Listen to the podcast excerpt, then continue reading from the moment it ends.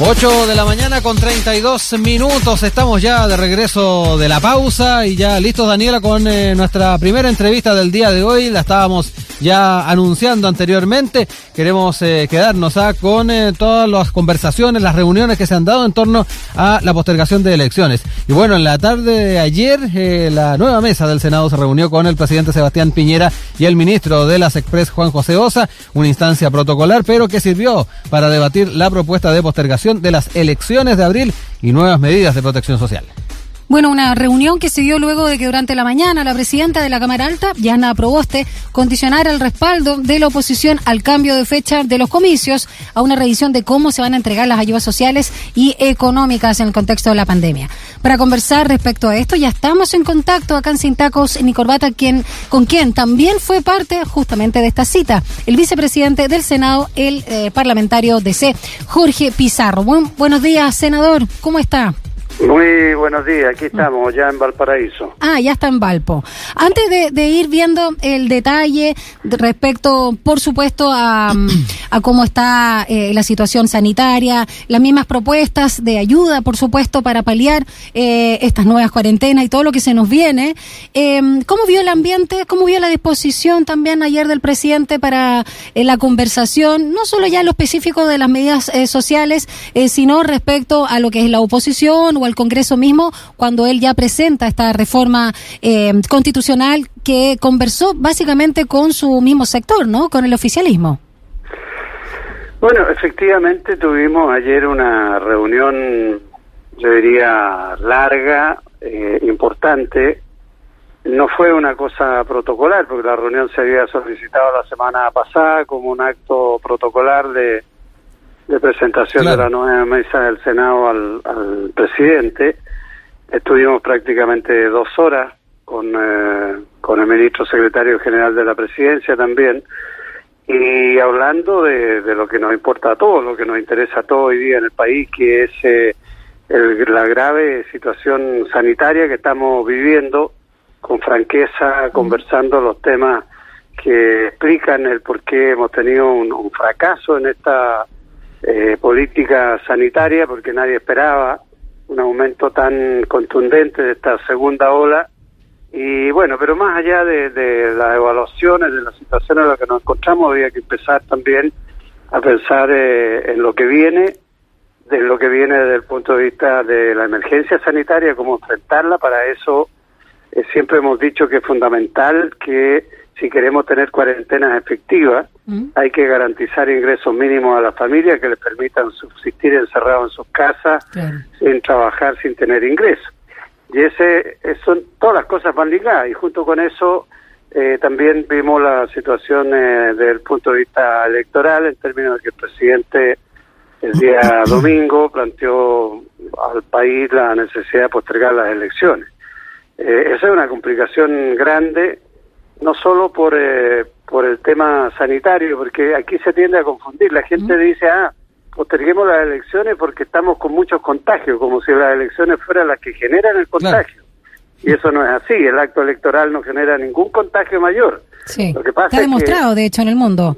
Está demostrado y todos los países democráticos están haciendo elecciones sin ninguna dificultad. De hecho, el mismo 11 de abril acá en Perú y en Ecuador van a haber elecciones presidenciales parlamentaria de todo tipo. Pero bueno, entonces también conversamos de, de qué manera eh, podía afectar estas medidas, cómo se pueden manejar para que no, eh, no se genere también un deterioro de la salud democrática del país, porque mm. nosotros estamos en un pleno proceso de, eh, de nueva constitución.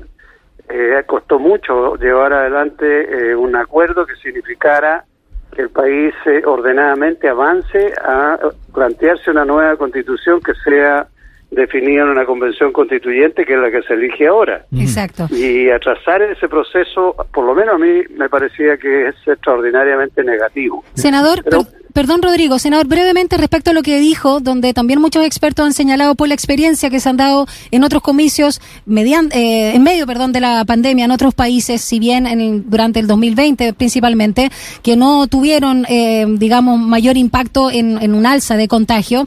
Pero ayer, justamente en Estación Central, en el analista político Claudio Fuente eh, dijo que esto podría atentar eh, si se mantiene, ¿no? La, la misma participación por, por los más de 8.000 casos, más o menos, de personas que se están viendo contagiadas que no podrían estar presentes y la gente que, por supuesto, está hospitalizada. En ese sentido, es un factor, a su juicio, importante y también la misma comunicación de riesgo, porque eh, más allá de que se pueda decir que con todos los protocolos sanitarios no va a producir eh, eh, contagio, sí la gente puede temer justamente por lo mismo.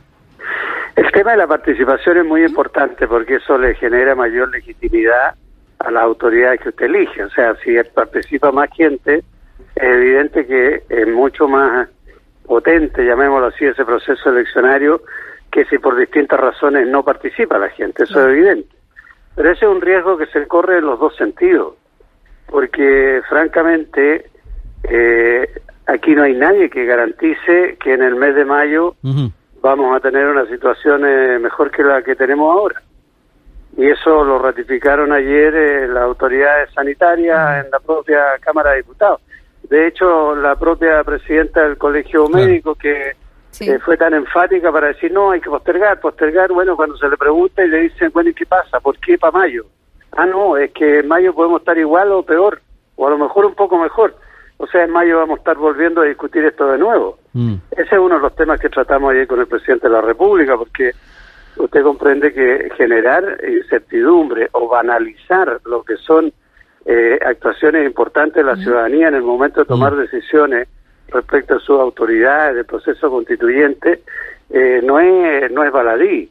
Nosotros sabemos que estamos en medio de una pandemia pero si al revés se hace una campaña motivando la participación, estableciendo que se tiene que hacer la votación de manera ordenada, cumpliendo los protocolos, guardando las distancias, con una organización adecuada, como la que ya se hizo para el plebiscito, donde no hubo ningún problema. Pero en fin, eso ya pareciera que también es evidente que los argumentos de, decir, mire, el riesgo es muy alto, ¿por qué lo vamos a correr? La salud está primero, también es un argumento muy potente. Sí. Pero nadie tiene nadie tiene la bolita de cristal, de manera que este tipo de decisiones hay que tomarlas mm. con eh, la mayoría eh, que se vayan generando. Y al parecer hay una mayoría que está dispuesta a postergar las elecciones. A mí lo personal no me gusta, mm.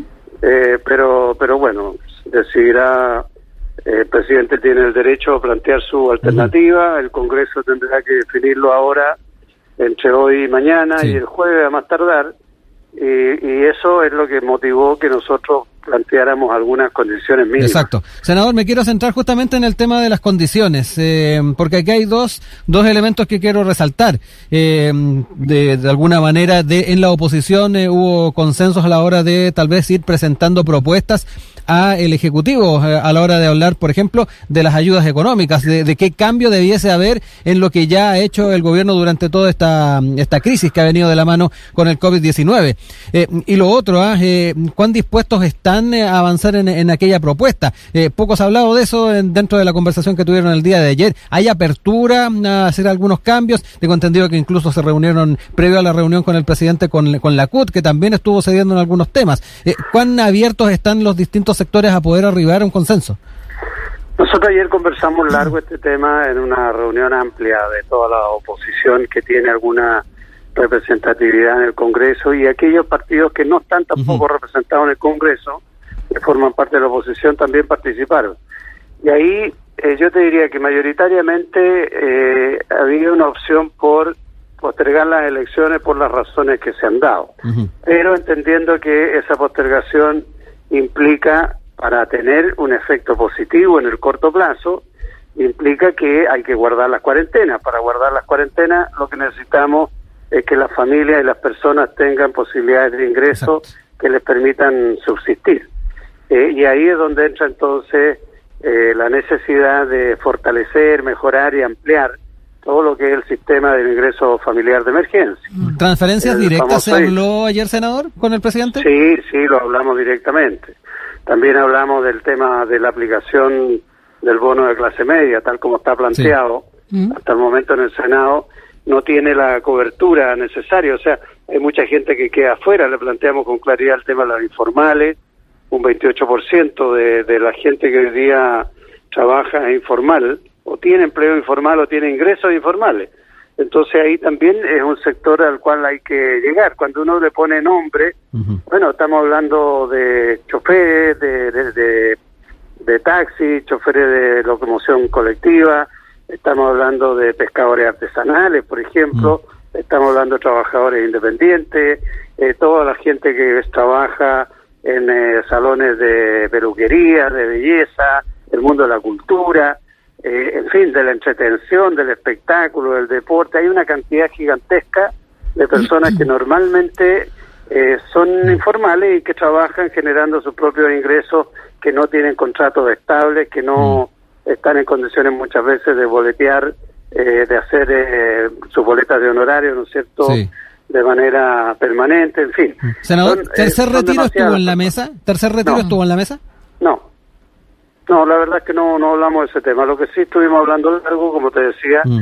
es que en materia sanitaria también el Senado va a seguir eh, semana a semana llevando una, llamémoslo así, una interacción mm. con la autoridad del mundo sanitario para que exista mayor transparencia también. No es que no exista, sino que exista mayor socialización y, mayor eh, diálogo respecto de las medidas que se van implementando y los efectos que ellas tienen.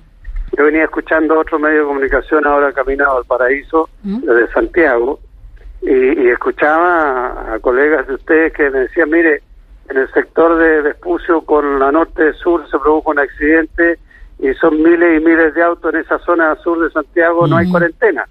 y uno dice, bueno, ¿quiénes son los que están ahí? ¿Es solo gente que va a trabajar? ¿O es solo gente que van con los permisos adecuados? Eh, son de servicios esenciales, porque a veces el movimiento eh, que genera el desplazamiento de las personas durante las cuarentenas eh, hace que no tengan efecto las cuarentenas. todos son esenciales. claro, finalmente todos parecemos esenciales. Entonces es un tema que también hablamos ayer con el presidente, le dijimos, mire, hay que tener eh, condiciones de controlar. Los chilenos, las personas, hombres y mujeres de todas las edades, no estamos cumpliendo con las normas que nosotros mismos creemos que son buenas entonces los resultados van a ser negativos.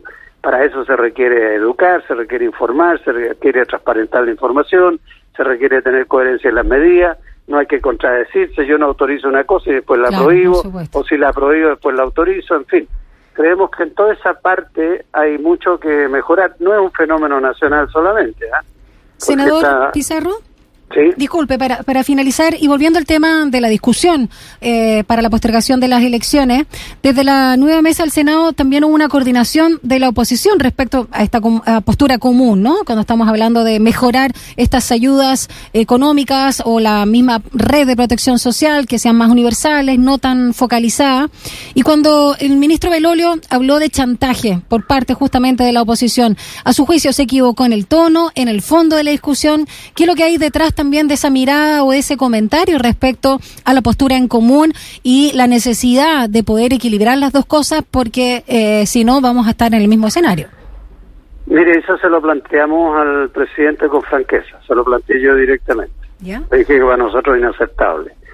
Eh, el presidente está en una actitud completamente distinta, asumió, eh, por decirlo así, lo que había dicho su, su ministro y su actitud fue completamente distinta y eso quedó claramente reflejado en la, en la reunión. Por eso es que cuando se le consultó a, la presidenta del Senado, Yana Proboste, ¿Mm? a la salida nosotros no quisimos ni referirnos al tema, porque la verdad es que eso queda dentro de la torpeza y de las malas maneras de un ministro que se transforma en vocero de un gobierno que eh, genera conflicto en vez de buscar soluciones. Nosotros fuimos a conversar fraternalmente y francamente con el presidente, fuimos con un mandato relativamente claro de, la gente con la que nos habíamos reunido y creo que fue positivo, no íbamos a echar a perder una, una buena reunión de trabajo con quien toma las mm. decisiones por lo que dice un subordinado de él.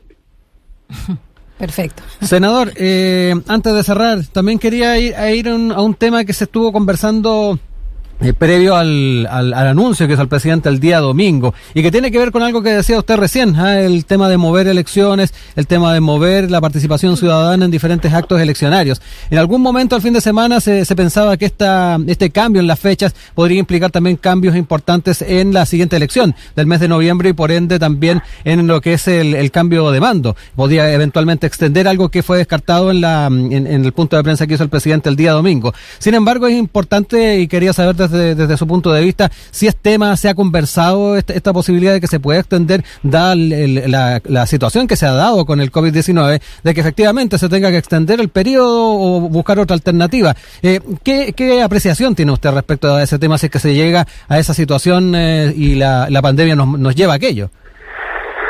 Bueno, ese es uno de los argumentos eh, más potentes, creo yo, en, términos de que debemos cumplir con eh, los itinerarios de elecciones, porque están todos relacionados unos con otros. Los plazos legales, las inhabilidades, eh, los tiempos de campaña, cuándo se renuncia una cosa, cuándo otra. Y, y, más de alguno pensará que a lo mejor con esta laxitud con que se toman estos temas, entonces se pueden ir aplazando elecciones o aumentando plazos de vencimiento de autoridad. Yo quiero con toda claridad decir que ese es un tema que no está en la discusión. El presidente lo tiene absolutamente claro, lo dijo públicamente el domingo y también hizo un comentario el día de ayer. No hay ninguna posibilidad de eso. Y eh, yo creo que cuando hablamos también de condiciones es que, y así se ha dicho en el debate último, las elecciones se hacen eh, definitivamente, si es que el Congreso decide el aplazamiento que ha propuesto el presidente, se hacen definitivamente en mayo y se cumple con todos los itinerarios. No, hay ningún escenario, por lo menos en una primera instancia, de que podamos correr aún más esta elección. Ninguno, ninguno. Queremos agradecer la conversación que sostuvo con nosotros el vicepresidente del Senado, el parlamentario Jorge Pizarro. Muchísimas gracias por contarnos también cómo estuvo la disposición. Que esté muy bien ahí en el puerto. Chao.